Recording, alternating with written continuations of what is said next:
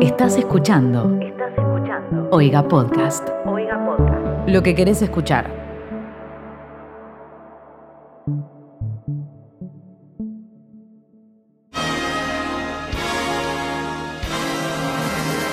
Buenos días, buenas tardes, buenas noches. Bienvenidos a una nueva edición en cuarentena de Smoda. Eh, este podcast llamado Seguro me olvido de alguien, en el cual tratamos sobre eh, entregas de premios, pero como de momento no hay entregas de premios, lo que hacemos es ver y juzgar nosotros mismos diferentes contenidos que van a ser después juzgados en las entregas de premios. Esto quiere decir películas y series. Y como estamos todavía en cuarentena por el COVID-19, por el coronavirus, estamos ahora utilizando este espacio para recomendarles cosas para que vean. Mi nombre es Tobias Traglia y estoy acompañado a la distancia por la señorita Sofía Sauron. Hello, no la conozco igual. Eh, Saint Miley, también conocida en las redes sociales. Fermín Arguizabalaga, que siendo las 5 y media de la tarde está almorzando. ¿Qué tal? Bienvenidos a mi mesa. Y, eh, cla- claro, es la mesa de Fermín de Grande. Y Danusa desde España, que son las 10 y media de la noche allá, ¿no? ¿Qué tal? Sí, sí, 10.31 exactamente. Exactamente. Bien, antes de arrancar, les deseo feliz día del trabajador, trabajadora a ustedes. Así que estamos Igualmente, agarrando la bro. pala en este día del trabajador. Y tenemos, por lo menos yo tengo un montón de cosas para hablar y recomendarles. Hoy vamos a hablar de los contenidos que estamos viendo cada uno y que nos podemos recomendar o que podemos recomendarle a la gente que nos escucha para seguir viendo en esta cuarentena que parece no tener fin.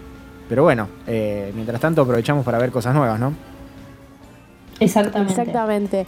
Ay, Daniela. Uh, conectada, sister. ¿Qué quieren que empecemos recomendando? Cosa, ¿Quieren que empecemos a decir cosas que estamos viendo ahora o empezamos a recomendar? No sé cómo quieren que hagamos. Yo quiero hacer tipo una mención rápida que me parece que vale la pena recomendar en esta situación y en Sí. esta cuarentena interminable, que es el especial de Explained de eh, el, El coronavirus. coronavirus. ¿Eso dónde está? En Netflix. En Netflix. Exactamente. Remir Resen, igual nosotros con Paloma somos como fans de Explain. Yo Eh, también, y la mitad de las cosas las dicen en el Sorry. episodio de pandemia. Es súper reciclado, es súper reciclado. Pero no importa. eh, pero lo, lo narra J.K. Simmons y es agradable escuchar por 20 minutos las voz de J.K. Simmons. Punto final, o sea, listo. No, pero más allá de eso, ponele, si vos no viste el episodio de pandemias, o aunque lo hayas visto, está bueno tener como un poco más del insight y entender qué es lo que está pasando y dejar de hablar un poquito al pedo también. Así que lo super Totalmente. recomiendo. Completamente útil. Si hay Totalmente. algo que nos hace falta en estos tiempos es que la gente deje de hablar al pedo, lo cual parece que estaría Ah. costando muchísimo. Pero bueno, estamos aburridos. ¿Qué, qué tenemos para recomendar? Danusa, que te vi con un cuadernito. Primero, no, lo primero que quería decir es que eh, Tobías y yo hicimos la tarea. Ah, Y nos vamos a hablar, vamos por a ir a eso, vamos a hablar de eso. Saquémonoslo de encima porque yo ya no puedo más. Bien. Eh, Ok. la Y, y última- que Bueno, sea algo este- rápido porque, porque nada, porque realmente no vale la pena para nada entrar en detalle con Cats. Claro. Mi veredicto es una poronga, no la En el vean. último episodio que grabamos en moda dijimos, bueno, mañana vemos todos Cats, eh, nos ponemos en pedo y vemos cada uno Cats. Y los, unos, los únicos que lo hicimos fueron, eh, fuimos Danusa y yo. Miley se hizo la boluda como, pero las mejores. Como nunca, no, no, ¿eh? no. Eh, No, no, no lo pensaba ver, no, la- no la pienso ver, no pienso... Encima, lo peor es que si yo, o sea, no sé, como que la- si la tenía que Seguro ver, la que vos tenía te que ver gustaba. con Nicolás y Nicolás nunca la iba a querer ver. Entonces iba a ser como, no, no, no, no nos iba a someter a los dos a pasar por ese proceso. Entonces fue como, bueno, no, ya está, fuck it, no lo voy a mirar. estamos hablando, por supuesto, de la película Cats de Tom Hopper. Que, eh, dato, pero dato recontra valioso para tener en cuenta. Antes de dirigir Cat, este señor dirigió Los Miserables. O sea, la, la película que estuvo Sí, nominada a un montón de Oscars. El musical que estuvo nominado a un montón de Oscars. Imagínate que tu- el, el declive que tiene que haber en tu vida pa- pa- para pasar de eso a esto. Eh, Bueno, es un musical también. eh, pero no sé, no puedo jugar porque no la vi, o sea, no puedo hablar de este tema. no, a ver, Cats, el, el único. No es, no es ni graciosa de ver eh, estando borracho. Para mí, tenés que estar muy, muy, muy drogado y hasta un punto determinado porque te puede llegar a pegar un muy mal viaje con la música porque es muy playera. No, no, la música es horrible, Y- es horrible. y yo estaba muy, estaba muy comprometido con el hecho de que íbamos a grabar un episodio, entonces, tipo, mientras veía la película, anoté, hice anotaciones al respecto de cada cosa que iba pasando, porque realmente es lo único que podés hacer durante la película, porque es, y- y es completamente inmirable. Así que ni se gasten, no la miren, ya para eso estuvimos Danusa y yo poniendo el lomo. Así que nada. Es que ni siquiera sé cómo explicar de qué se trata porque no entendí de qué se No trata. se tra- o sea, no, A ese no nivel tiene un hilo conductor. O sea, técnicamente yo No, después no. tuve que buscar de qué se trataba el, docume- el documental, el, el musical original. Y se trata de un gatito de la calle que quiere ingresar como un grupo de gatitos que se llaman los Jellycat, que es una palabra que en la película nunca explican lo que significa. Eh, la dicen todo el tiempo, No. pero nunca explican qué es ni qué significa. Entonces, este gatito quiere entrar a ese grupo de gatitos que técnicamente tienen como una competencia por ver quién se gana una nueva vida. Lo cual es toda una gran pavada. O sea, el único motivo de esta película, como para que hubiese sido válido, es que lo hubiesen hecho como en Broadway, o sea, con los trajes y con el maquillaje. Claro. Cosa que no hicieron, hicieron un CGI espantoso. La gente, la gente que la hizo, eh, o sea, la empresa cerró, la gente se quedó sin laburo. Sí, de hecho, terminaron- eh, per- perdón, Sí. de hecho, eh, para, para que no se pierda lo que dijiste vos, esta cuestión de hacerlo como en Broadway, hay un montón de veces que se estrenan documentales de Broadway como películas, digamos, que se filma una sola vez, Sí, con sí. o sin público, eh, Es que se esto ha debe hecho estar un hecho montón así, de seguro.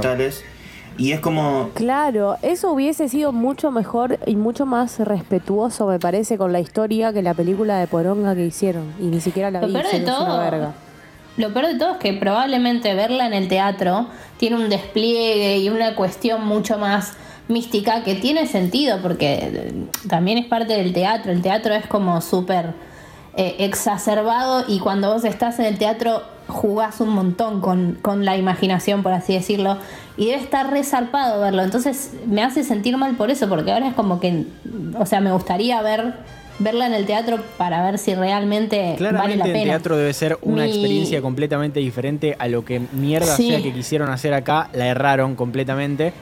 Y a mí, o sea, no pude parar de pensar en toda la película que hubiese pasado si lo hubiesen hecho en los 90 eh, y se lo hubiesen dado a Sí. dirigir a Joel Schumacher. Joel Schumacher es el director de Batman Forever y Batman y Robin, dos películas extremadamente alevosas. Es- son las películas conocidas porque Batman tiene pezones. Entonces, si le hubiesen dado esta película a Joel Schumacher, que empezó en Hollywood como vestuarista, probablemente hubiese sido una cosa hermosa, llena de neón y de piel eh, sintética y, y maquillaje de mierda, y lo hubiésemos disfrutado un montón. Eh, y en vez de estar eh, Jason Derulo hubiese estado eh, Arnold Schwarzenegger, pero nada, eh, en algún otro universo pasó. Yo te estaba por decir, imagínate si lo hubiera hecho Tim Burton. Tal cual, o sea, cualquier cosa menos lo que pasó. Pero bueno, ya Cats es una mierda, no la vean. ¿Qué podemos hablar de contenido de verdad? Cerrado. Bueno, eh, yo en este momento estoy transitando, no sé si, si lo dije, ya se los conté a ustedes, estoy transitando por el universo de Marvel ¿Qué por primera viendo? vez. Mira, no sabía. Y es como, es como, es como un mundo nuevo, estoy como súper emocionada. Igual, lamentablemente han pasado tantos años que cargo con spoilers y sé cosas que van a pasar, porque la otra, la otra vez que salió, la- la- una de las últimas, no sé si era Endgame o la anterior, me puse a ver un capítulo de, de- te lo resumo, pero que era un vivo que estaba haciendo y dijo, no, porque cuando se muere fulano, y fue como, oh my ¿Y por, god. por qué lo mira, señora? ¿Por qué? Porque yo no sabía que Danusa. estaban hablando de Ah, eso. claro, po- Aparte, claro. eso pasó pregunta- hace... entiendo, entiendo. Eso pasó hace, hace dos años. Estoy. La Mi estoy- pregunta es la siguiente. Dime. ¿Estás viendo el universo cinematográfico o estás viendo las series? No, no, el universo cinema- cinematográfico, Perfecto. por el momento. Porque estuve hablando con, con la fanática más fanática que yo conozco, que le voy a decir que escuche este episodio, que es Delphi, una compañera, ex compañera mía de trabajo, que yo le dije que quería ingresar a este universo y me mandó toda la información que Claro, necesitaba. seguro también y me dijo te mandó de, Marvel me Agents dijo of S.H.I.E.L.D. un gran que abrazo lo que a esta tenía, persona. Lo que Claro. tenía Marvel Agents of S.H.I.E.L.D. Es que se desarrollaba a medida que iban saliendo las películas. Es medio un quilombo verla, porque no es que vos decís, tenés que ver primero Marvel Agents of S.H.I.E.L.D. Y después tal película. O sea, tenés que ver hasta tal Sí. capítulo de Agents of S.H.I.E.L.D., después ver esta película, después seguir viendo estos episodios. Yo me acuerdo que en su momento sí, lo muy- seguía de esa forma y... y- y lejos de difícil. defender la- las películas así como obra de arte, a mí me parece que para la edad que tenía yo, yo realmente no había nada que disfrute más. O sea, yo tenía, no sé, 16, 17 años, iba como intercalando las cosas y era como increíble. Para mí era un mundo. o sea, Che, Danu, ¿y esta persona también es fanática de los cómics o so- solamente de las películas? No, no sabría decirte. Sé que vio las series también y de hecho en un momento no sé qué le dije yo. Porque claro, ¿qué pasa? En la época que veíamos Sony, creo que era Sony donde pasaban todas las series de Marvel. Yo me recuerdo de, de ver la publicidad y que estuviera Colson. Claro. O que estuviera la, la de How I Met Your Mother, no me acuerdo el nombre del personaje. Y me recuerdo de Agent Carter Sí. también, tipo de verlo. Entonces cuando iban apareciendo era como, hey, Coulson. Y las estoy viendo cronológicamente de cómo salió la historia. Es decir, empecé con Capitán América, América, sí. La que está en, mil- en 1940 Sí. y pico. Y ya llegué, ayer llegué a Guardianes de la Galaxia Ah, 1. estás por Guardianes de la Galaxia. Perfecto. Ya voy por casi la mitad, un poquito menos de la mitad. Excelente. Hoy me tocaría eh, Era de Ultron. Eh, hermosa, Ultron. hermosa película, me encanta. Me está gustando mucho Capitán América, no me está gustando Thor. Y Bueno. Thor es como. O sea, Encima bueno. Thor ahora. Como que Thor no me. Thor, bueno, no llega hasta la tercera, pero la tercera la agarró Taika Waikiki, que es el que dirigió. Jojo dicen Rabbit, que es increíble. Y es como, es, eh, la, la 3 de Thor es súper infantil, súper colorida. Yo, me, ca- yo, yo la disfruté muchísimo. Hay gente que no, no es nada seria. Y Negri, estás viendo una película de Marvel, no estás viendo, qué sé yo. Ninguna película de Marvel es seria. Claro, o sea, o sea, son todas tienen- básicamente películas para chicos un poco. En realidad, Y en el algún truco está en trataron- Facts. El Sí. truco está en consumirlo también sabiendo eso y poder disfrutarlo de esa forma. O sea, no me voy a poner a defender Claro. una película de Marvel y compararla contra otra película, porque es un producto totalmente diferente. Pero claro. La 2 de Thor Totalmente. trataron de hacerla No, medio no. seria y es una pavada. Un y las películas anteriores al MCU trataban de ser un poco más serias, pero eso ya quedó fuera de canon, no existe.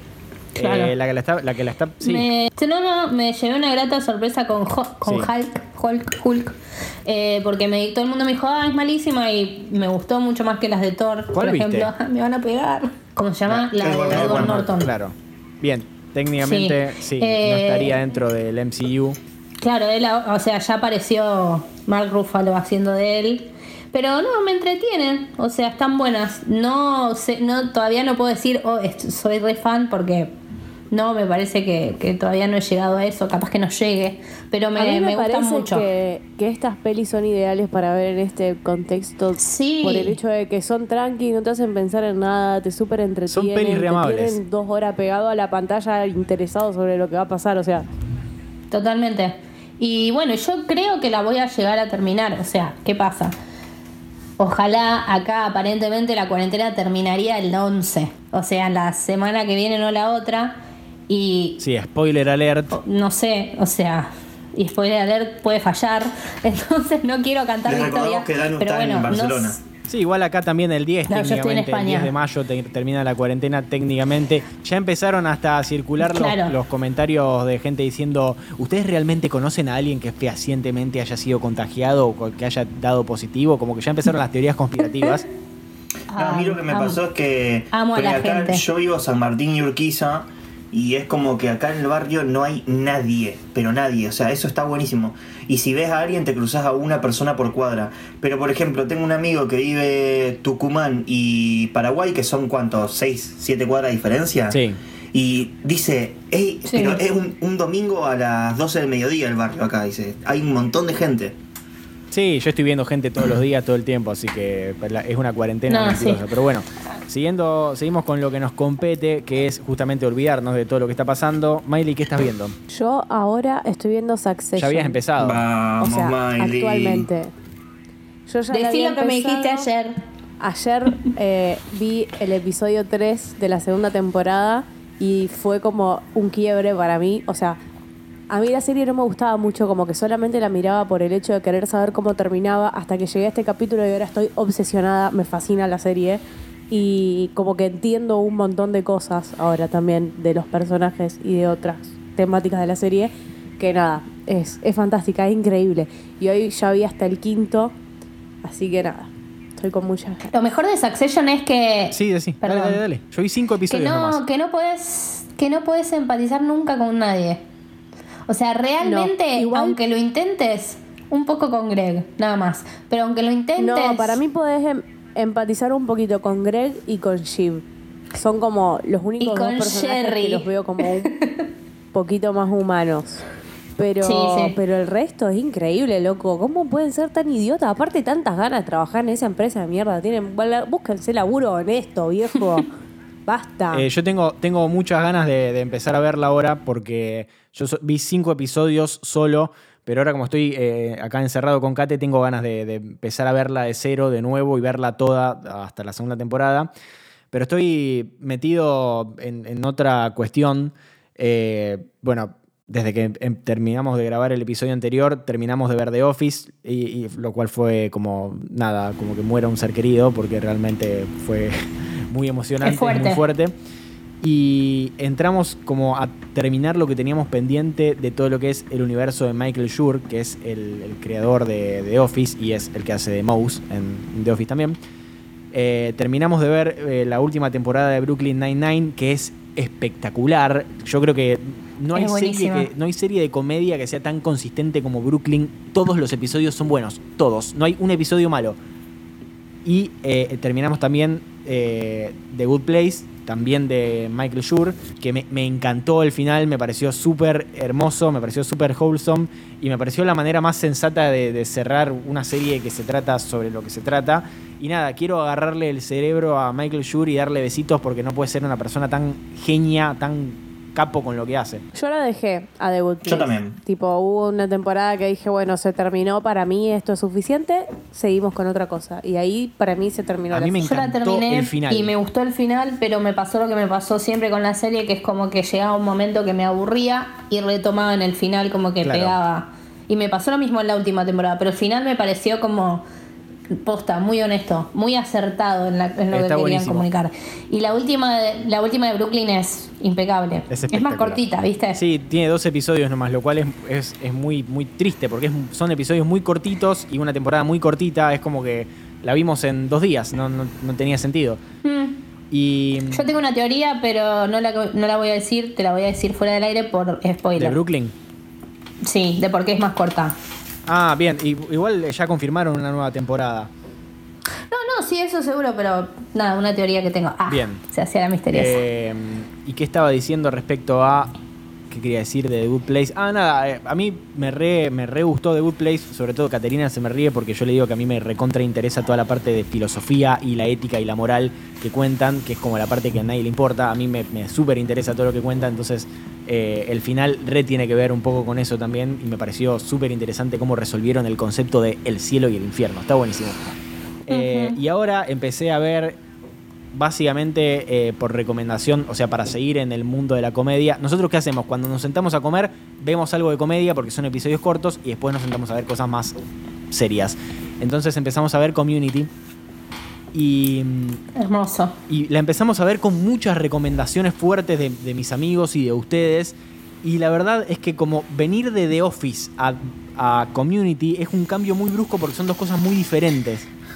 Es- Eso es lo que, eso es lo que quiero. lo Por que eso quiero no la decir. podés comparar y es una pavada que estés diciendo las ¿Qué oraciones estás que diciendo? estás diciendo. Son cosas completamente Lo que, diferentes. no, lo que yo quiero decir es que es más, lo estaba por charlar con Dano No, mentira. antes de que empiece y que dije lo, de- lo dejamos para el podcast. Es como que no tiene sentido porque hasta, hasta filosóficamente The Office es muy diferente. Para empezar, la idea de que The Office es un, un mockumentary y Community es como que no hay cámaras. Y hay algunos episodios en los que juegan. Community tiene esas cosas. Son como. Cada capítulo es un universo diferente en donde juegan de diferentes maneras con la narrativa. Y los personajes cambian muy poco su esencia. Digamos, yo creo que es una serie que podría tener 20 temporadas. Y no digo Y que va a seguir a funcionando y funcionar. que va, y, y- y que va a dar risa, pero sino que la estructura es siempre la misma. En The Office hay como una evolución de los personajes. En Community se mantiene siempre igual. Y son dos series totalmente diferentes. Sí, sí, en, igual en Community, la primera temporada me gustaron algunos episodios, ya estamos en la segunda eh, y te digo que me gusta mucho. En realidad también lo que me gusta mucho es la, eh, la constante referencia a otras películas o, o las referencias... Con- todo el tiempo. Las referencias eh, super meta, se, se llama, a que están como en una serie ellos. Eh, que eso es algo re de Dan Harmon, que Dan Harmon, que es el, el creador de Community, es también el creador de, uno de los creadores de Rick and Morty. que eh, el personaje de Aved me hace acordar mucho a Rick Sánchez, porque es como que los dos saben que están en una serie, pero no lo dicen.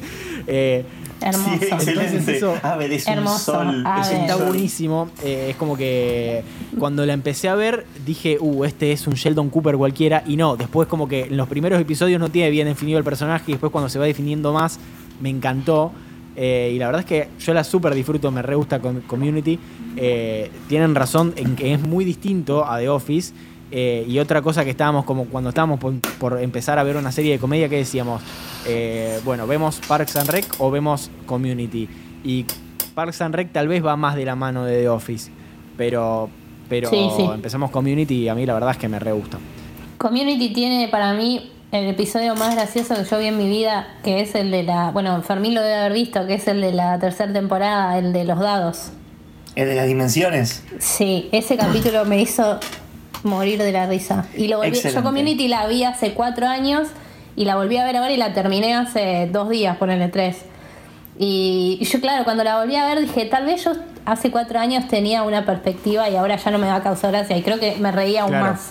O sea, realmente que comprobé tiene- que era lo que yo amaba de Community y todo. todo. Tiene todo eso que dice Toba, tiene un montón de, de referencias que, Excelentes. que, que corresponden a nuestro, como a nuestro seno Tiene cultural. todo el Es tiempo como- referencia, está tirando cosas todo el tiempo y son cosas re chiquitas, pero ponele el episodio que está contado igual que Goodfellas, el episodio de Halloween que, que tiene todo el tema de, de lo clásico de una película de zombies, pero al mismo tiempo tiene lo de Alien. Es como que eh, Dan Lo que Harmon. me gusta, lo que me gusta de, de Community es que como Brooklyn Nine-Nine tiene el, el Halloween Haste, el robo de Halloween todos los años y todas las temporadas, Claro. este tiene el capítulo de Paintball. Dios, Dios, agradezco tanto, me vuelvo un nene chiquitito. Dios. Community tuvo en el medio un, un cambiazo. En la cuarta temporada lo echaron al- a, a Dan Harmon. Y ahí se nota que hay como un cambiecito. Después él vuelve en la quinta. Y en la sexta hay un chistazo sobre la cuarta temporada que cuando lo, cuando lo vean y se den cuenta es excelente. Y tiene para mí muy buenos personajes. Además de que Abed es un ángel, yo creo que el señor Chang Sí. es una cosa maravillosa. Y el Dean, el Dean también. El Dean Sí. Sí. ¿Sabían que ese hombre es médico? Lo empecé a seguir en Instagram porque me cae muy bien. Me encanta ese fact sobre él. Yo voy a hacer un comentario sobre Community que la volví a empezar a ver un poco cuando la pusieron en Netflix, pero como después seguí con Succession no la seguí viendo porque también la debería ver sola. Em, me pasa como con Parks and Rec, que es como que las vi y después se me borraron de la cabeza. Ponele, la vi y me acuerdo que las re disfruté a las dos y con Parks and Rec no me pasa tanto, pero es como que tengo todo como borroso mis memorias sobre la serie. Entonces me gustaría hacer porque no es un contenido muy profundo. no, pero boludo, hay otras cosas que yo las vi y me las acuerdo perfectas, ¿me entendés? Yo, al contrario, Así que- yo me iba acordando de las cosas y me y era como, uy, este es el capítulo de tal cosa. O sea, ya de por sí Community tiene bueno. en el primer capítulo un chiste sobre cómo puede ser que Ben Affleck haya ganado un premio a mejor, a mejor Sí. guion, un Oscar a mejor guion. Por favor. Bueno, y de la mano también de recomendar, eh, asocié esto porque absolutamente nada que ver, pero hace poco escuché un podcast en el que entrevistaban a Dan Harmon. Dan Harmon me parece una persona increíble, es un Sí. borracho, o sea, tiene problemas con el alcohol, pero cada vez que habla o cada vez que escribe, el loco dice algo increíble, tiene una cabeza increíble. Y hace poco empezamos a ver una también una serie nueva que está en Netflix que se llama The Midnight Gospel, no sé si la Es vieron. la que nos recomendó Narque, ¿no? Vi que está, pero no la vi. Claro, es una, mm, es una serie eh, animada hecha por los creadores de Hora de Aventura, de Adventure Time, pero que está escrita por eh, este chabón que se llama eh, Duncan Trussell, que eh, tiene mm, un podcast. Y el personaje de, de este dibujito, que en realidad no es un dibujito, sino que es algo completamente para adultos, porque to- tocan temáticas muy de adultos, eh, es un personaje que tiene un podcast interdimensional, entonces va, a va encontrándose por distintas dimensiones con distintos personajes y va hablando sobre distintas cosas con eso, pero al mismo tiempo van pasando cosas en el plano de lo animado que al- no tiene nada que ver con lo que están hablando. Ponele, en el episodio, en el primer episodio hablan sobre la legalización de la marihuana y las drogas y al mismo tiempo hay una invasión zombie en la Casa Blanca. Es, o sea, no tiene nada que ver con nada, pero es increíble de escuchar porque está, tiene el formato de un podcast y, de ver, obviamente, es un, es un delirio. Así que se lo súper recomiendo. Y esto me acordé porque busqué al chabón, obviamente, lo busqué a Duncan Trussell, que tiene un podcast. Y tiene, un, tiene dos episodios con eh, Dan Harmon y tiene dos episodios con Justin Roiland, que es también el otro creador de, de Rick and Morty, y se lo recomiendo para que lo busquen. Eh, busquen Duncan Trussell en, en Spotify y lo van a, lo van a encontrar. Son conversaciones súper, súper interesantes. Si les gusta Rick and Morty, si les gustó The Midnight Gospel, si les gusta Community, búsquenlo porque eh, va todo por ese mismo lado. Perfecto. Puedo agregar una cosita ya que estamos hablando de sitcoms y capaz que ya Dale. podemos cerrar. Hoy se estrenó. Empecé a ver The Big Bang Theory. No. Eh, hoy se estrenó, o ayer a la noche en realidad, el especial de Parks and Rec. Que Sí. hicieron una especie de capítulo de 30 minutos eh, para juntar plata para una fundación para coronavirus. bla, bla, bla. coronavirus. Sí, bueno, nada, cuestión que se hizo este capítulo, se estrenó ayer, yo ya lo vi hoy, así que lo- los que hayan visto Parks y quieran verlo, búsquenlo en su plataforma amiga. Y, Yo con, mm, con y Parks tengo una básicamente, cuestión de que, o sea, terminé de The Office y me acuerdo justo cuando me mudé acá, en donde, donde estoy viviendo ahora, yo vivía a una cuadra. Y fue como medio raro porque tuvimos que rescindir y teníamos unas cosas en un departamento y otras cosas acá en este. Entonces mi mamá siguió viviendo allá y yo vivía acá como por 20 días, en los que tenía nada más mi cama y el televisor. O sea, nada más. Nada. El Iba, sueño. Lo único que necesitan los Iba, a comer, iba a comer acá a una cuadra directamente. Y me acuerdo que había terminado The Office y que no tenía nada para ver y que no tenía internet. Y Meli Cicarella me dio un pendrive con todo Parks and Rec. Me di la primera temporada, que son cuántos, seis episodios, eso es cortita la primera es temporada. cortita, es corta. Y, por- y el, en el primer episodio. De la primera temporada de Parks and Rec lo que sí me acuerdo es cuando, cuando Leslie se cae por el por el, por Por el el pozo piso. ese. Es excelente. Pero, o sea, es como Por que arranqué la segunda temporada y el, el primer episodio de la segunda temporada estaba roto. Onda, ¿viste cuando lo reproducí y se reproduce Sí, en 20 sí. segundos y como que está mal copiado? Y ahí la dejé. No sé por qué. Nunca más la vi, nunca más la toqué, nunca más la busqué. No, no, por favor. Yo la vi después de Community. Yo vi The Office, Community y Parks. Es que en realidad es como que yo. Yo la vi después de Office. Me cae medio mal. Y después de eso, eh, ¿Cómo se llama? Star-Lord. Dios. Ah, Chris Pratt. Ah, Chris Chris Pratt. Dios, ¿por qué me olvidé Ah, el nombre? entendí esa una- referencia. yo también lo odio. Una laguna. Pero yo lo odio ahora. Claro, sí, En sí, el sí, momento sí, que vi Parks and Claro. Rec, lo Obvio, amaba. Sí, sí, ahora es un- eh, nefasto. Bueno, nada, cuestión que hoy se estrenó y está muy bueno. Eh, me reí muchísimo, dura media hora nada más y es suficiente porque la verdad que me morí de la risa. Está hecho una especie de, como estamos haciendo nosotros, o sea, como de videollamada. Leslie llama a uno y tienen que, están como haciendo una red de comunicación. Entonces Leslie llama a uno, ese tiene que llamar a otro y bla, bla, bla. Y se comunican y están todos en personaje y es muy gracioso. Eh, respetaron mucho la esencia de los personajes y posta que realmente está re bien hecho. Aparecen personajes pequeños que fueron increíbles, pero aparecen todos, hacen publicidades, o sea, es excelente. ¿Te imaginas que aparecía Lil Sebastian? Bueno, eh, no aparece, pero hay una, hay una cuestión con Little En Seb- memoria de- Claro, exactamente. Eh, y es muy gracioso porque, claro, hay, hay, hay, hay personajes que son pareja y que claramente no están haciendo. Entonces, ¿cómo resolvieron las parejas? ¿Cómo están haciendo? ¿Por qué están separados en las videollamadas? No, la verdad que es excelente. Me reí un montón, lloré de la risa a ese nivel. Así que si vieron Parks, les va a encantar, véanlo. eso te iba a preguntar. Si no viste Parks, no lo puedes ver, no tiene sentido. Y es que tiene mucho chiste interno. O sea, tiene Claro. mucha referencia, se retoman. per- Aparece. Ay, lo quiero decir porque es increíble. Eh, nada, no, no voy a decirlo, pero aparecen personajes pequeños que son muy graciosos. O sea, hay personajes muy pequeños que son recurrentes en la serie, que Sí, aparecen sí, sí. igual. O sea, de hecho, por ejemplo, esto sí lo voy a decir: aparece Paul Rudd. ¿Entendés? Claro. Es excelente. Así que si, si vieron Parks, si vieron Parks, véanla. Y hablando de eh, cosas en las que está eh, Nick Offerman, como en Parks and Rec, eh, en, este, en estos días eh, terminamos de ver una serie que a mí me pareció increíble, que se llama Debs, D-E-B corta S, Debs. Eh, es una miniserie, es como un thriller de ciencia ficción, eso así sería la definición que le daría. El creador de la serie es Alex Garland, que tal vez lo conozcamos por cosas como Ex Machina y Annihilation, esa película muy flashera de Netflix. Eh, y bueno, Ex Máquina, la película que ganó eh, o que estuvo nominada a un montón de Oscars en su momento, con Alicia Vikander y Don Hal Gleason. Y con Oscar Isaac, película que nos gustó un montón también. Eh, y es- esta serie tiene la misma onda que estas dos películas, tiene mucho a esa onda de cuestión desoladora de la tecnología y se las recontra super archi mega recomiendo, me encantó. Son ocho episodios y termina.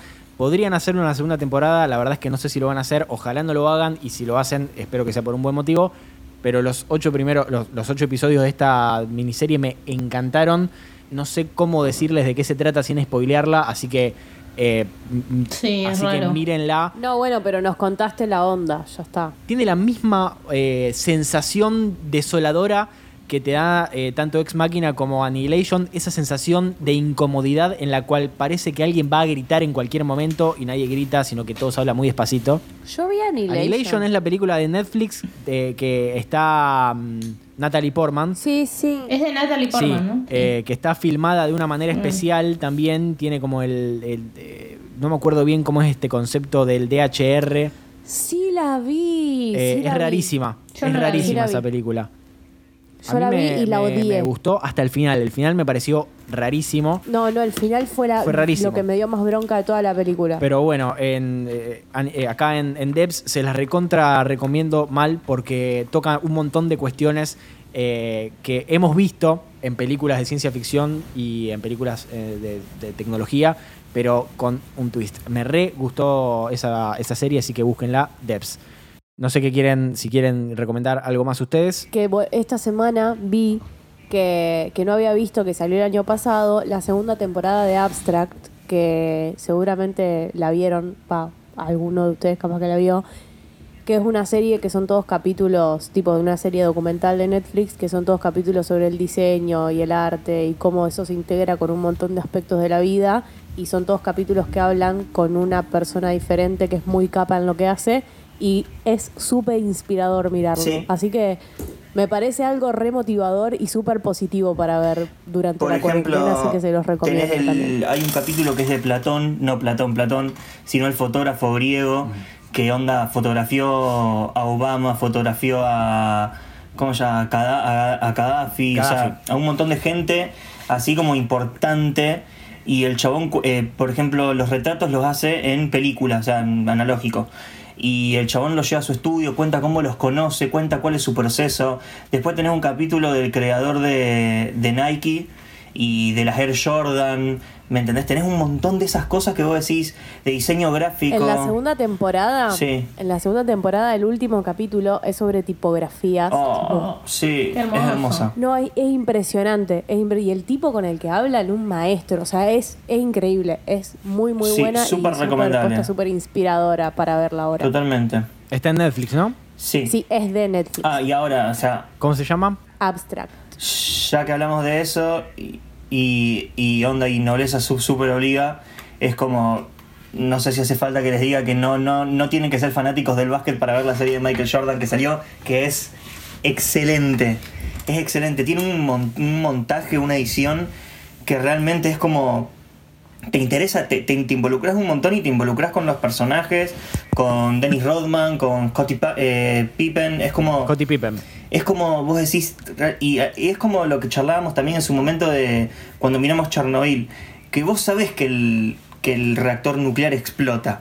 Y ellos están en la sala de control y vos decís, por favor, que no explote.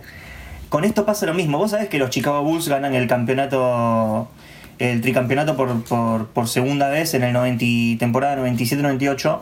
Pero vos estás como todo el tiempo diciendo, ¿qué pasa? ¿Se va a ir este? Eh, onda, no sé, ¿lo van a perder? ¿Va a pasar algo? Es muy, muy buena. Posta súper ¿Ya salió toda esa, esa serie? No, salen dos capítulos por lunes, ya hay cuatro. Lo suben los lunes a las 4 de la madrugada porque los. eh, o sea, el domingo pasada a las 12 a las 4 de la mañana. Claro. Eh, he leído muy buenas críticas de esto, todavía no la terminé. Eh, no sé si en mi casa, que son muy fanáticos del básquet, la estarán viendo, pero tiene muy, muy buena pinta todo lo que, lo que se ve, todas las capturas y todos los memes que he visto al respecto. Eh, como dato de color, yo tengo una foto con Scottie Pippen, no sabía quién era cuando saqué la foto. Sí, eh, yo tengo una foto. ¿Dónde? eh, porque fue en Universal, en el lugar ese de deportes de Universal grande, ¿cómo se llama? Eh, el NBA Store. Bueno, ese lugar de es de NBA? Scottie Pippen. Mira. Entonces, nada, entramos con mi viejo, que mi viejo es fanático del básquet, y casi se muere porque lo vio, y yo no tenía ni idea quién era. Y nada, tengo una foto con mi viejo y Scottie Pippen, y nunca vi una persona tan alta en mi vida, creo. Necesito ver esa foto, Toba. Necesito ver esa foto.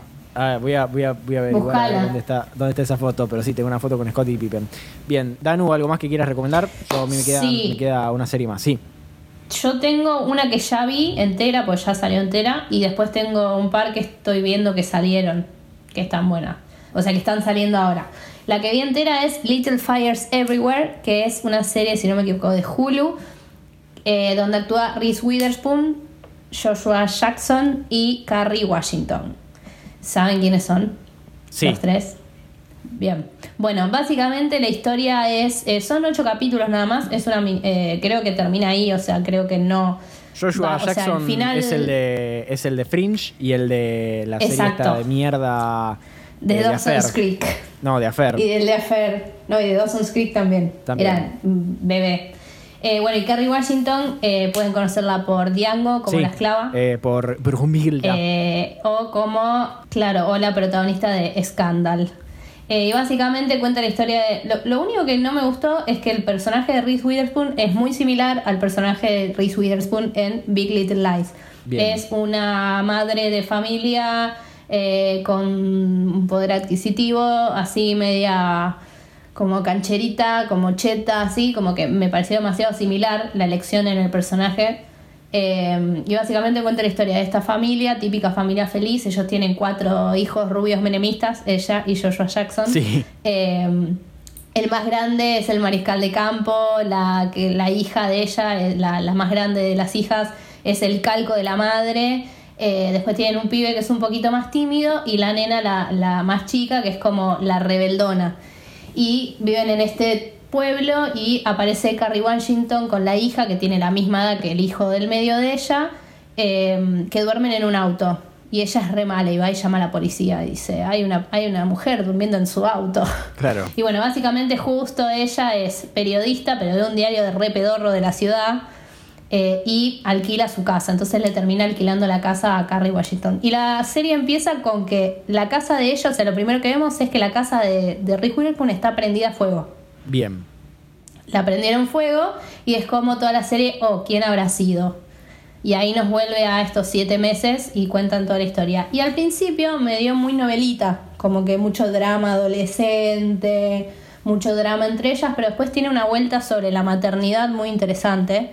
Eh, de, de varios personajes femeninos que aparecen con sus distintas maternidades. Entonces eso fue como que al quinto capítulo cuando em- empiezan a mostrar eso, ahí fue cuando me llamó mucho la atención y el final me pareció muy interesante. Eh, me parece, ojalá que no la estiren, o sea, ojalá que no hagan una segunda temporada, para mí no hace falta.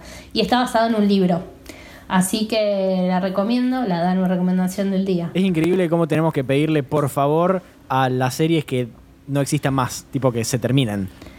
Eutanasia para las series. Que sepan decir basta. Retírate con lo ganado. Claro, posta, es re interesante y, y en- encima posiblemente no sé hasta qué punto el libro es fiel, o sea, no llega a investigar eso, si el libro tiene una continuación como para que haya una continuación, que también puede pasar, pero me parece que como terminó, por lo que me mostró, para mí es suficiente. Perfecto.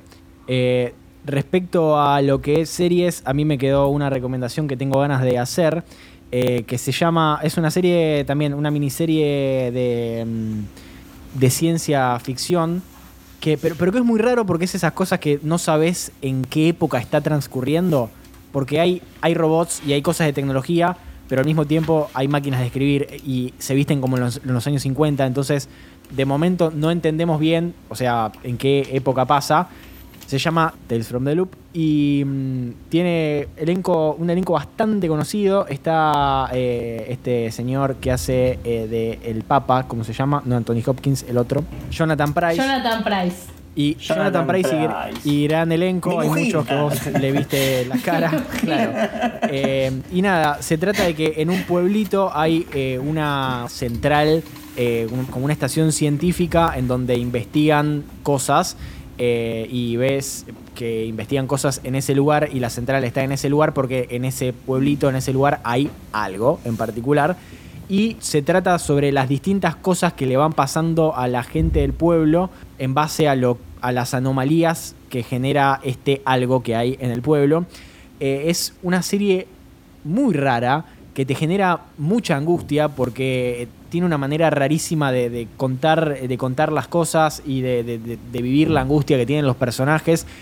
Tiene, la música es peligrosamente igual a The Leftovers, o sea, me llama mucho la atención que sea tan parecida a la música, o sea, tiene progresiones de acordes literalmente iguales, eh, pero se la súper recomiendo porque eh, es eh, muy, muy, muy interesante. Está basada en un libro de un chabón que es artista, que en realidad, o sea, no se trata de una novela, sino se trata de un, libro de, imágenes, donde este chabón creó como este, esta ciudad llena de cosas eh, futuristas, pero como medio steampunk un poco.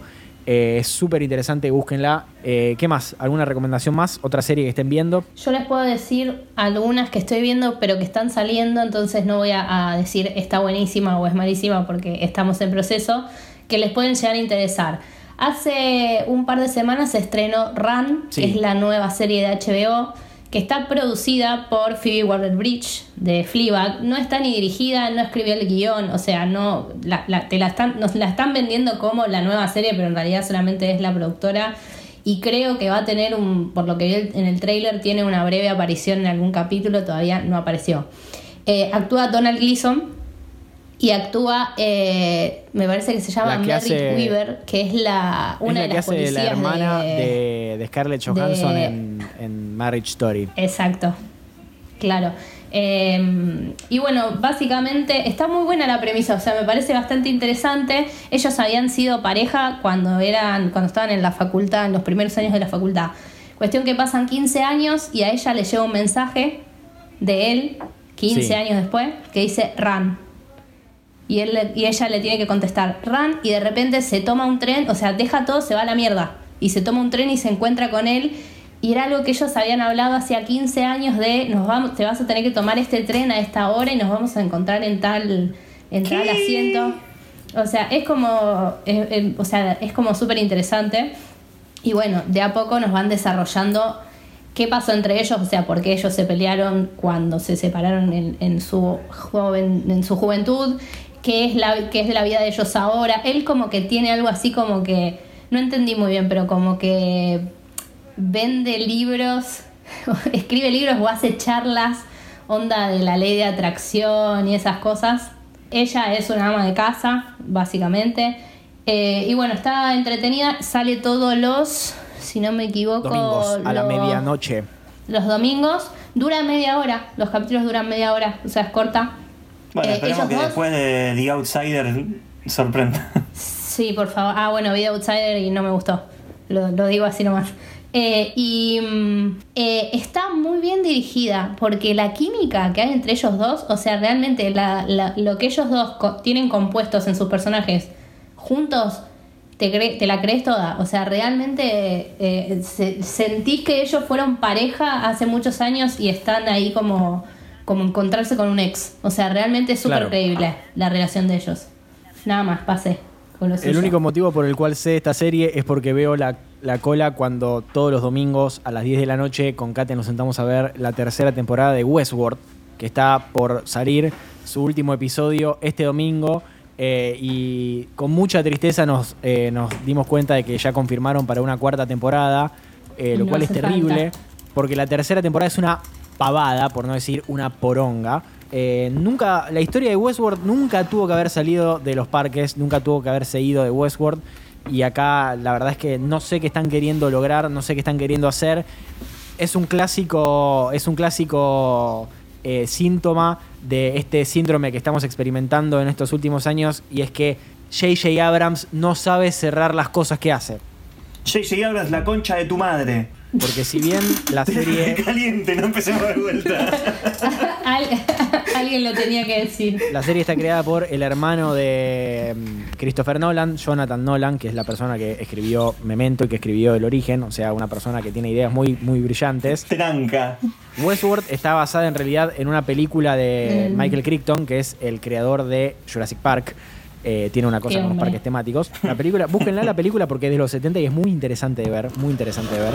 Eh, y nada, la tercera, ya la segunda temporada de Westworld era un, un poco demasiado y tal vez muy confusa. Eh, y esta temporada no sé qué están queriendo hacer, la verdad, una lástima. Qué tristeza. Era Lisa Joy, eh, no, eh, está creada por dos personas, por Lisa Joy y por Jonathan Nolan, no me salía el nombre. Pero bueno, la verdad es que una, una, una pena, porque empezó siendo algo muy increíble y muy bueno y muy genial, y terminó siendo algo que al mismo tiempo, eh, literalmente estoy con, estamos con Kate viendo el episodio y yo le estoy diciendo, esto está robado de tal lado, esto está sacado de tal cosa. Es como una mezcolanza de conceptos de ciencia ficción. de- le, le robaron a Bradbury, le robaron a Mattenson, le robaron a todas las personas que le pudieron robar para hacer esto. Eh, muy poco original. Pero bueno, nada, por suerte termina esta temporada. Qué decepción. O sea, vemos, veo la segunda rey. temporada como para ver la tercera. Mm, Yo, yo miré la mitad de la primera de Westworld. ¿La sigo viendo como para llegar a esto o la dejo ahí? No sé, eh, Yo vi la primera y tuve suficiente. claro. Sí, porque es un segunda, ¿no? excelente. O sea, llega un Terminaría momento. la primera temporada, eso te Yo la segunda la empecé a ver y me pareció una bosta inmirable, así que la, la dejé. Pero la primera temporada, como que. Para mí, Westworld tiene un problema que es que. No sé si ya hablaron de esto mientras puse a cargar la compu porque se me había quedado sin batería. Pero es una poronga, Eh. Es que a mitad de temporada. No, no, a mitad de temporada eh, como que se achata y es, me parece completamente aburrido y a final de temporada es como que te hace valer la pena los minutos y horas que creíste que perdiste a mitad de temporada. Pero no estaba dispuesta a hacer eso para la segunda temporada, entonces no la Mira, Qué el lástima. tema de la segunda temporada me parece un poco que, no sé, porque eh, yo en su momento cuando la vi, Me parece eh, la veía con, cuando salía, entonces pasaba una semana entre cada episodio. Capaz que si la ves de un tirón tiene más sentido, pero yo me acuerdo que en el momento en que la vi me costó tanto eh, hilar las cosas que pasaron. No, la segunda. Con la segunda me costó tanto. Claro, arrancar la segunda después de un año. Para mí la, Sí, a mí la la primera. No, no, la me primera costó. O sea, entiendo que Ah. en el medio me aburrió un poco, pero la segunda me costó, pero no no La segunda no- no me pareció no muy podía. confusa, me costó mucho entender las cosas que pasaban. Eh, hace poco hablé con nuestra amiga Delphi Ciancio que me contó que la vio la segunda temporada y si bien no le gustó, de- se ve que si la ves entera de un tirón tiene más sentido que si pasa una semana de tu vida entre un episodio y el otro. Pero ahora cuando empezamos a ver la tercera, es como que tenés que tener, tener súper presente lo que pasó en la segunda y no nos acordábamos un carajo, porque es del 2017 la segunda, si no me equivoco. Pero bueno, claro, la pasó mucho y- tiempo. y maneja conceptos súper interesantes también. Eh, pero la verdad es que, no sé, el personaje que, nuevo que incorporaron, que es el del el actor este, que Jesse Pinkman, no me sale el nombre, de Aaron Aaron Paul, Paul. eh, no, no, tiene, no tiene razón de ser, me parece. Es como que no, no hace falta para que te cuenten lo que te quieren contar en esta temporada. Es muy en el mambo. Sí, fue como, fue como, fue como, a ver, hagamos una nueva temporada, ya agotamos el recurso, este recurso, saquémoslo de los parques, hagámoslo como diferente, no podemos tener el mismo cast, metamos acoso. Es que el cast sigue siendo el Eh, mismo, o sea, se repiten, famoso. se repiten todos y agregan a Aaron Paul.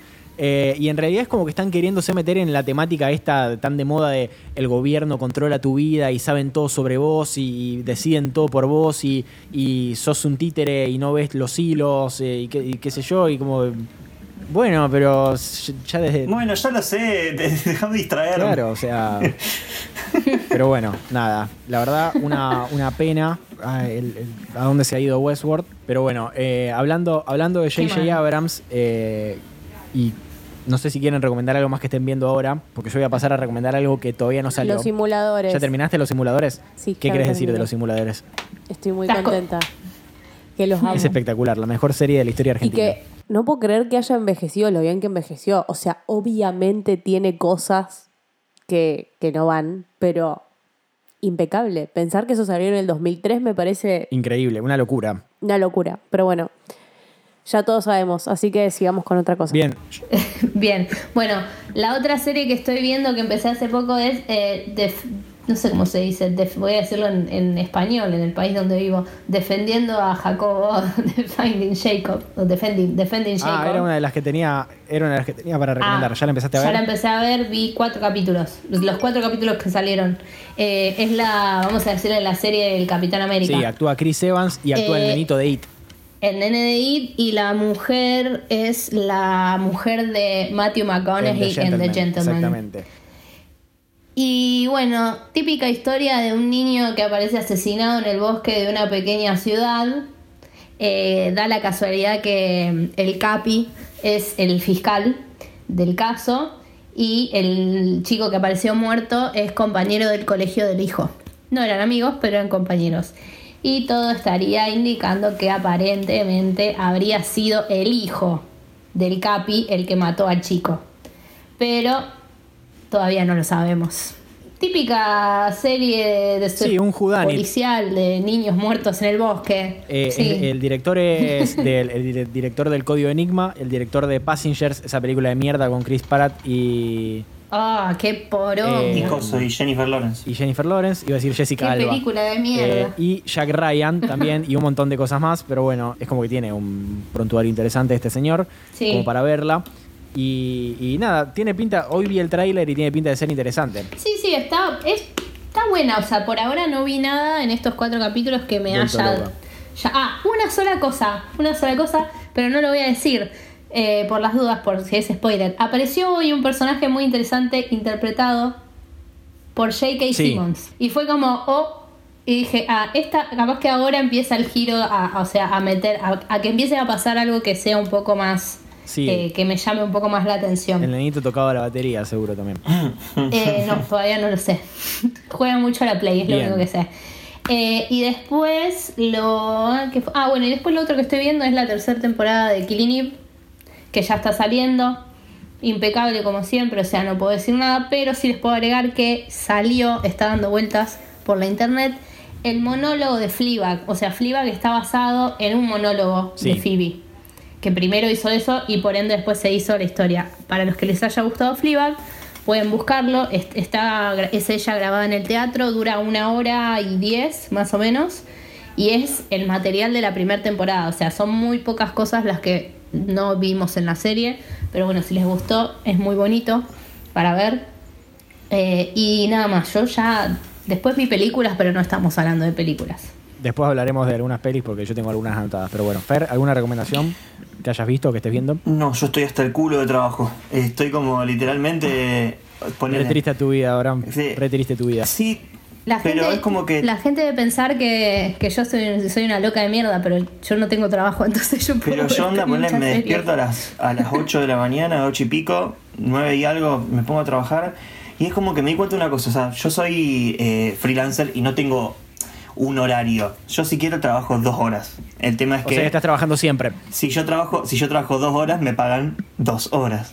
Y lo que pasa es que vos decís, qué sé yo, bueno, me conecto a las 11 de la mañana y me desconecto a las 7 de la tarde. Son 8 horas, es razonable, en el medio comes algo.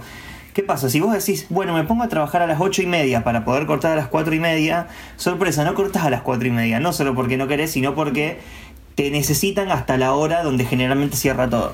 Entonces estoy como intentando regulándome los tiempos ahí, pero la verdad que no me dan ganas de decir, bueno, che, me despierto a las 8 de la mañana, me veo una peli y después me pongo a trabajar. Claro. me, me dan No, ganas de mirá si te va a verla. levantar temprano para ver una peli. Me dan ganas de verla tirado así a la noche. eh, a las 8 de la mañana solo podés ver Friends doblado. Claro.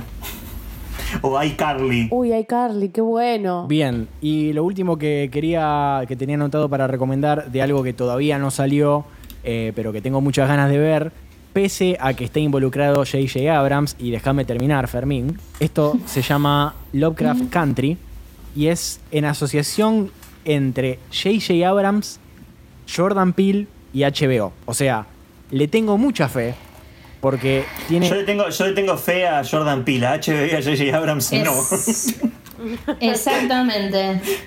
Lo peor es que a mí me gusta lo de J.J. Abrams. El problema es que no. Es que me gusta el principio. No me gusta Claro. Eh, esto, esto que va a salir... La, la maldición de Esto que va a salir ahora en, en HBO, que va a salir en, en agosto recién, pero hoy salió el tráiler, búsquenlo, tengo muchas ganas de verlo porque tiene muy buena pinta.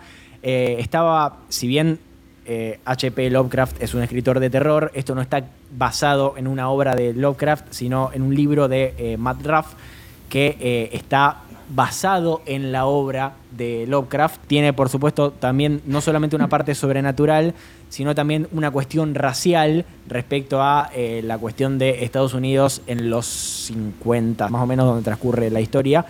Eh, o sea que los monstruos no son solamente los monstruos que aparecen, sino también los hombres blancos.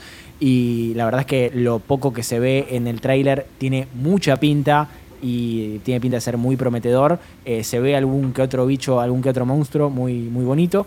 Así que nada, le, pongo un fichín ahí, pese a que esté J.J. Abrams, como está Jordan Peele y es de HBO, se equilibra la balanza. Bueno, Bien. anoto. Ahora va a salir, no, la serie que tengo anotada, va a salir una serie, eh, creo que es de HBO también, que actúa Mark Ruffalo. Sí, donde Mark Ruffalo es dos veces. Y Mark Ruffalo me tienen hinchado los huevos con ese concepto. Eh, se llama I Know This Much Is True. No me acuerdo, vi el trailer, pero la verdad que no me acuerdo. Eh, me pareció interesante y aparte, si es de HBO, eh, suele estar bien encaminada. Mark Ruffalo se interpreta a él mismo y a, o sea, a una persona y a su hermano gemelo, uno de los dos esquizofrénico. Y bueno, es la relación entre ellos dos, que son tipo lo único que se tienen entre sí, y uno es un loco esquizofrénico y el otro es una persona técnicamente normal, pero con los problemas de tener un hermano esquizofrénico que depende de él, y bueno, eh, drama. Pero me tienen hinchado los huevos con ese concepto. Ya está, basta. Eh, ya entendimos que lo pueden hacer.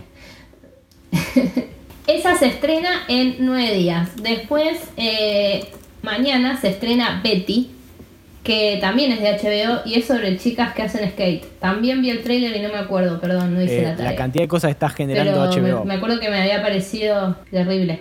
Eh, me pareció re interesante en su momento. Después, hoy se estrenó en Netflix Hollywood, que es la serie nueva de Ryan Murphy, eh, que básicamente está basada, creo que post Segunda Guerra Mundial, sobre jóvenes que quieren ser actores en Hollywood y el camino para llegar a hacerlo con el elenco que siempre tiene Ryan Murphy, o sea, hombres de pelo negro y ojos azules, ¿viste? siempre son todos iguales. Em, recién estaba mirando el primer capítulo, por ahora no tengo nada para decir, pero bueno, salió entera, si la quieren ver en Netflix, sí. Eh, y después em, tengo que va a estrenar la segunda temporada de Homecoming, yo no sé si vieron la primera, ustedes. Eh, hace poco vi, volví a topármela y tengo ganas de verla. Es la serie de Sam eh, Smail, o Snail, no me acuerdo, Smail creo que es. El creador de. Eso. El creador de. Mm, de Mr. Robot. Mr. Robot, exactamente. Está buenísima. La primera está Julia Roberts. Eh, está buenísima. Realmente la primera está buenísima. Y ahora sale la segunda temporada. Creo que Julia Roberts no está, porque en el trailer no aparece. Pero aparece Janelle Monet. Así que, que es por ahí. Eh, también va a salir en 30 días, o sea, en un mes va a salir la segunda temporada de Dirty John. No sé si vieron la primera. Que era de un tipo que estafó a una señora, tipo, le sacó guita. Se casaron todos y le sacó guita. No sé si va a ser la misma historia o, es un caso real o, es otra cosa nueva. Y. Fermín, ¿estás bien? Y bueno, y a mitad. A mitad de junio va a salir Dark. Nada podría importar. Que básicamente. No vi la segunda temporada. A mí la segunda temporada ya me cansó. Dark. A mí, a ver, me gusta, me gusta, me gusta el concepto.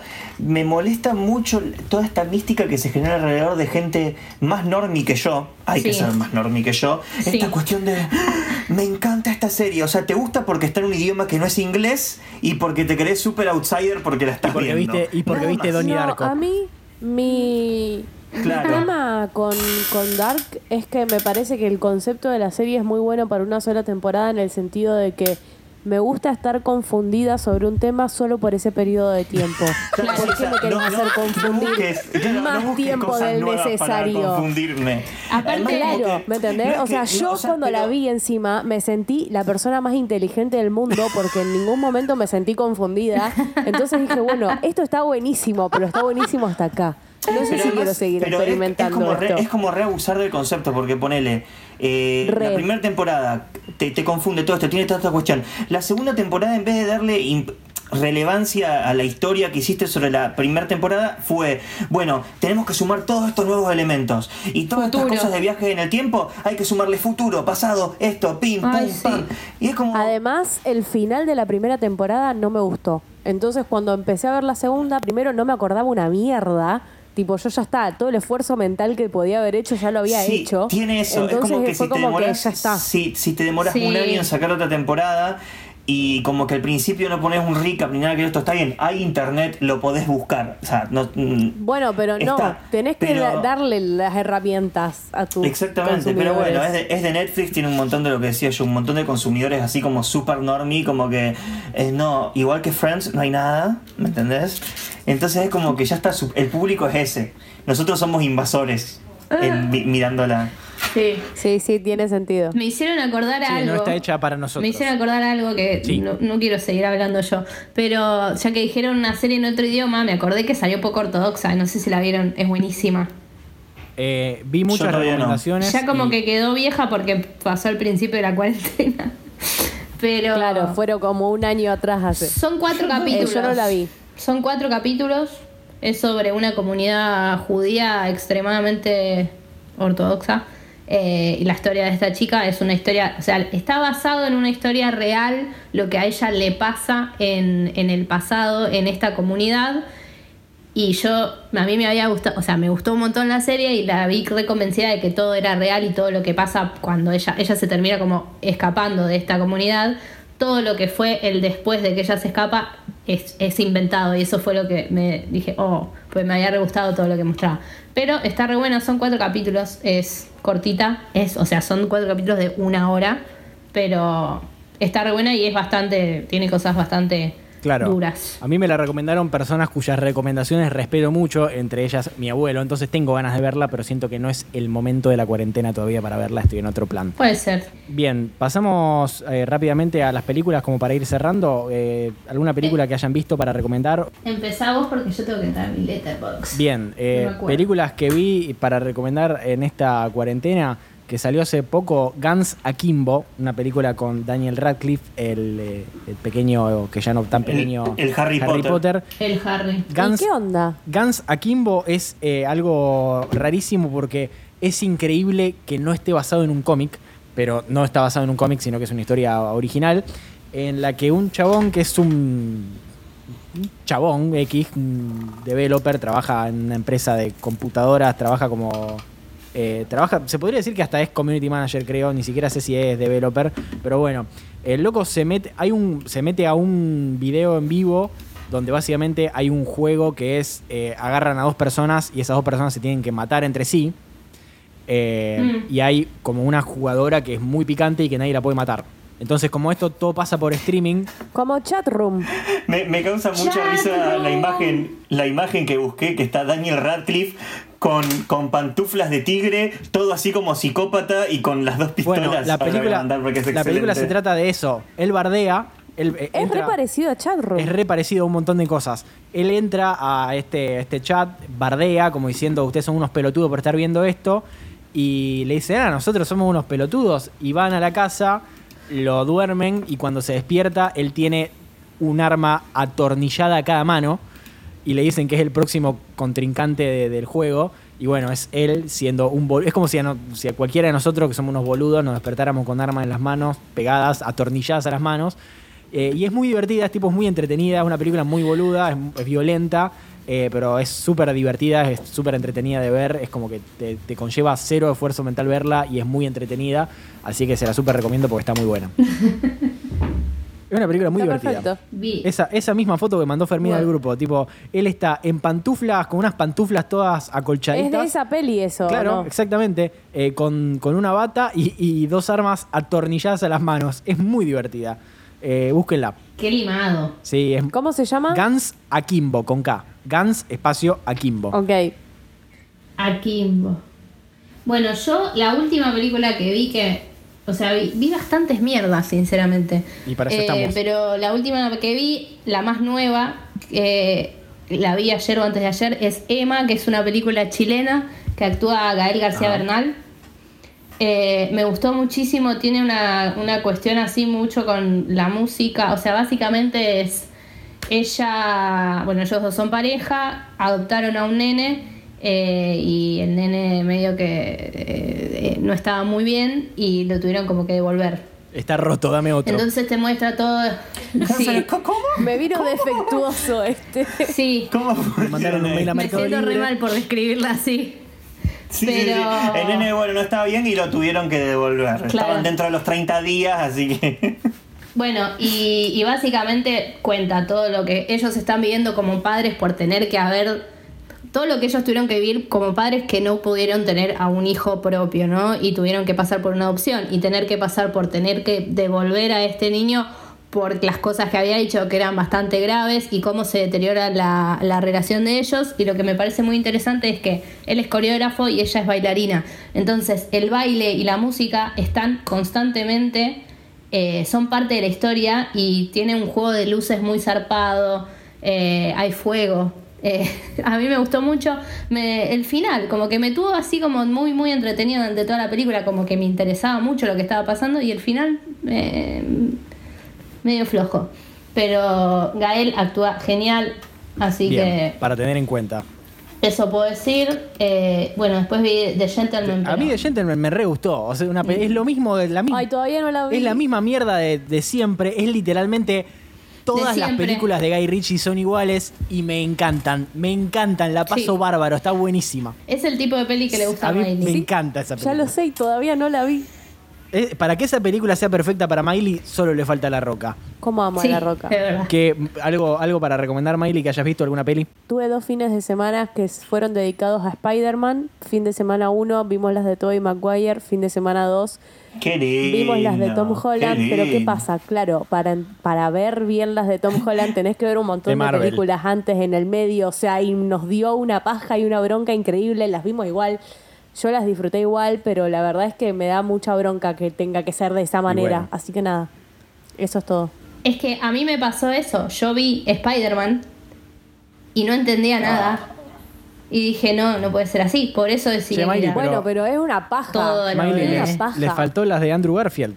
No, no las vamos a mirar. Eso te Sí, iba a sí. decir. ¿Cuáles? No cuentan. ¿Cómo? ¿Cómo? ¿Qué son eso? No sabía que no, salieron. no. Ah, a mí me gustan, están re buenas. Está en Mastón. A mí me gustan las de Andrew Garfield. Yo les daría una oportunidad. No son una Mm. locura, pero me gustan mucho. No, bueno, Y no, al- no creo que sea para mí. Mm, Me parece claro. que tu opinión sí. no vale. ¿Qué más? No, no, no. Eh, ¿sabe, ¿Sabe lo que vi que me criticaron muchísimo por no haberla visto? Y la vi para que podamos tener esta conversación. Bañeros 3. Eh. Escuela de Eh, rock. No, A Quiet, A Quiet Place, la primera. O ¿Y sea, te gustó? me Quiet. Place. La vi ¿Y la qué vi. onda? Me encantó. Fermín, ¿alguna recomendación de películas? No, posta estoy para atrás. Eh, extraño mucho el cine Sí. porque es como la única excusa que yo me doy. Qui- Quizás últimamente no justifico mucho el decir tengo poquito tiempo en casa, entonces qué sé yo, me pongo a ver una peli, pero decir, che, me voy al cine me parece como super worthy, pero bueno, como está la situación, supongo que mínimo hasta fin de año esos espacios no. ¿Cómo extraño No, ir al Cancelados. cine? El otro día Cancelados. alguien me quiso dar la mano, alguien que no conozco, una persona con la que tenía que tr- tratar por el trabajo, me quiso dar la mano como un reflejo y yo lo tomé como una ofensa personal. Eh, esto nos va a arruinar la vida. Em, Como una invitación a morirte. Sí, realmente, o sea, me resultó muy ofensivo porque me quiso dar la mano tipo sin lavársela antes ni nada y fue como retrocedí, literalmente retrocedí. Pero bueno, si bien no tengo películas para recomendar, eh, voy a co- contar rápidamente cosas que estuve viendo en estos días que no había visto antes y que me parece que valen la pena.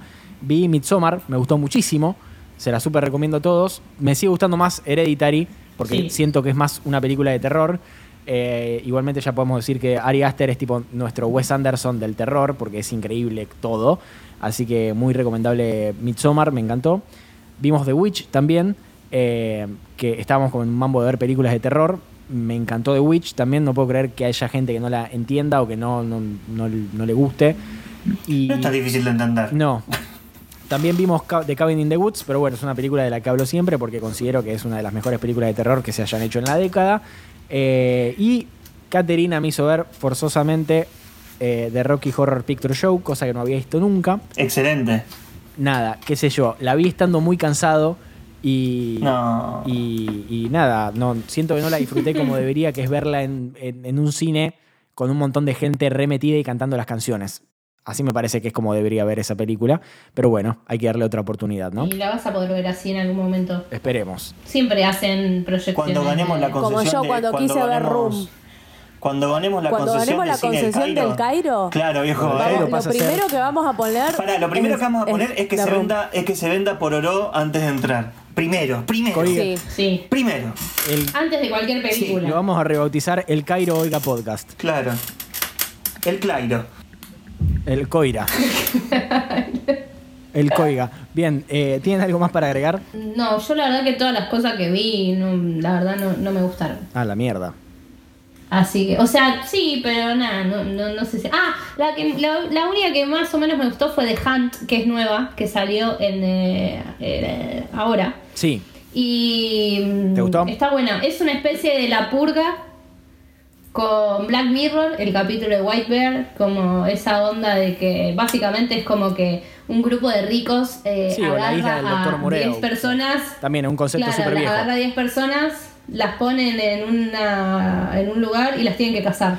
Claro, lo interesante y lo llamativo que, teni- que tuvo esta película es que en su momento la iban a estrenar, hubo un, uno de esos school shootings o un tiroteo o un atentado en Estados Unidos y cancelaron el estreno, cosa que no había pasado nunca con una película, eh, si no me equivoco, de Universal, creo, no me acuerdo bien eh, de quién, de qué, de qué compañía era, pero fue la- una de las primeras veces en las que cancelaron el estreno, o sea, dijeron no la vamos a estrenar, eh, y finalmente después de que pasó mucho tiempo la terminaron, la terminaron estrenando.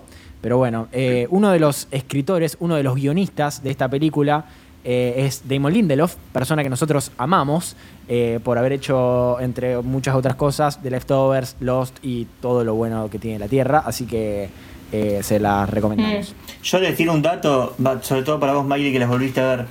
Eh, la primera de Spider-Man, o la segunda, no me acuerdo, salió en un tiempo después de que sea lo de las Torres Gemelas. Y en el póster, en- viste que el, el- el ojo de Spider-Man era como súper como vidrioso y reflectivo. En el póster era él como colgado del, no sé si el Chrysler o el Empire State, y en el reflejo se veían las Torres Gemelas. Sí, me acuerdo. Y tuvieron que Sí, sí. sa- sacar ese póster de circulación y hay muy pocos pósteres originales, un montón truchados obviamente, y se venden carísimos. Carísimos se venden. No solamente eso, sino también que las Torres Gemelas aparecían en la película, las tuvieron que editar fuera de la Qué película. buena que son esas películas. Eh, Sí. sí, son O de. sea, de verdad. son De de culto. el- Las De películas culto, que editan las. Torres Gemelas. De Sí, culto, de Tobey pero Maguire son posta, de o sea, culto. De verdad. Cuando fui a ver Spider-Man 3 al cine, la de Tobey Maguire, en- llegamos tarde, habíamos tenido un problema con el horario de la película y mis amigos habían comprado la comida y no habían podido comer porque teníamos que ir al cine. Y entraron con la comida toda escondida porque supuestamente no puedes entrar. Y entramos con la película empezada y en medio de la película se corta la luz, se prenden las luces y entran tres tipos con como con cucarachitas, viste, hablando Y entre usted ellos. con la hamburguesa en la y nosotros boca. dijimos, claro, dijimos, la puta madre nos van a cagar a El. FBI. Están entrando. Además, ¿por qué hacían tanto quilombo por dos pendejos? No, no, por favor, Claro. despejen la sala, por favor.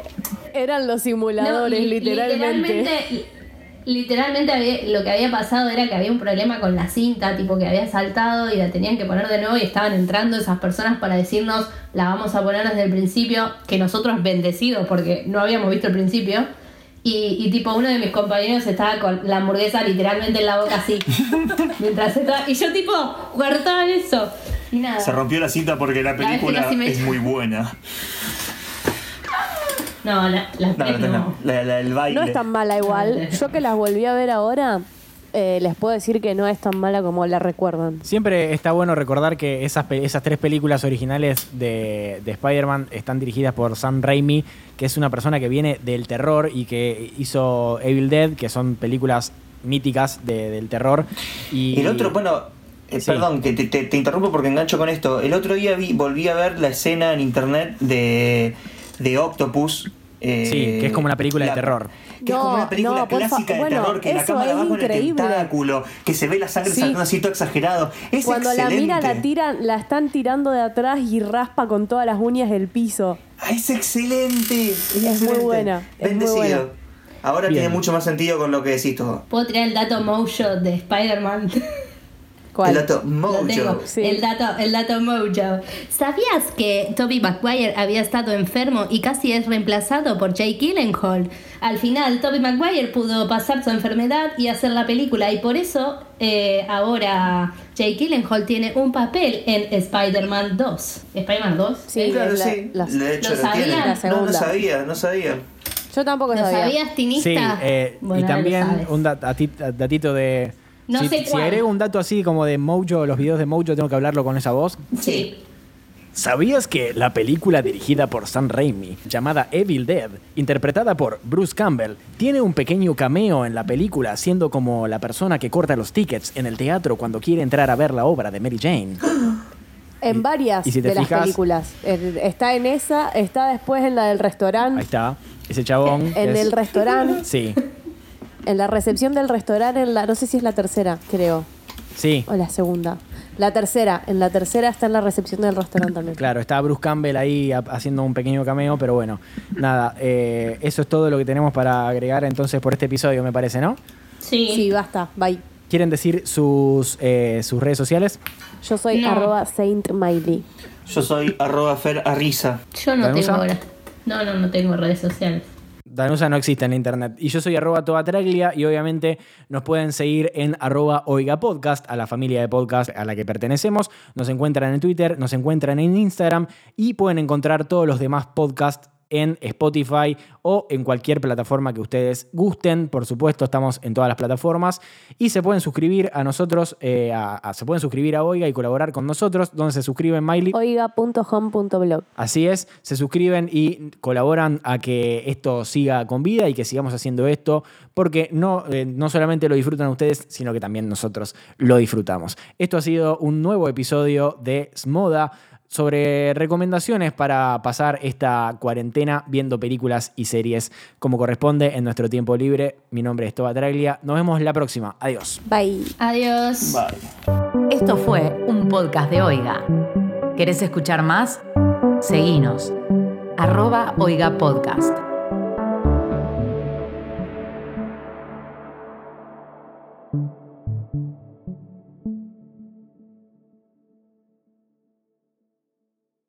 No, Me no. parece que la perdimos a. Ah, ¿Está? ahí está. Ahí está. Movimientos Los fluidos. perdí, Estamos viendo los perdí yo, viva. ustedes van a escuchar mi audio diciendo, ay, ¿dónde está? bueno, estamos lejos. Excelente.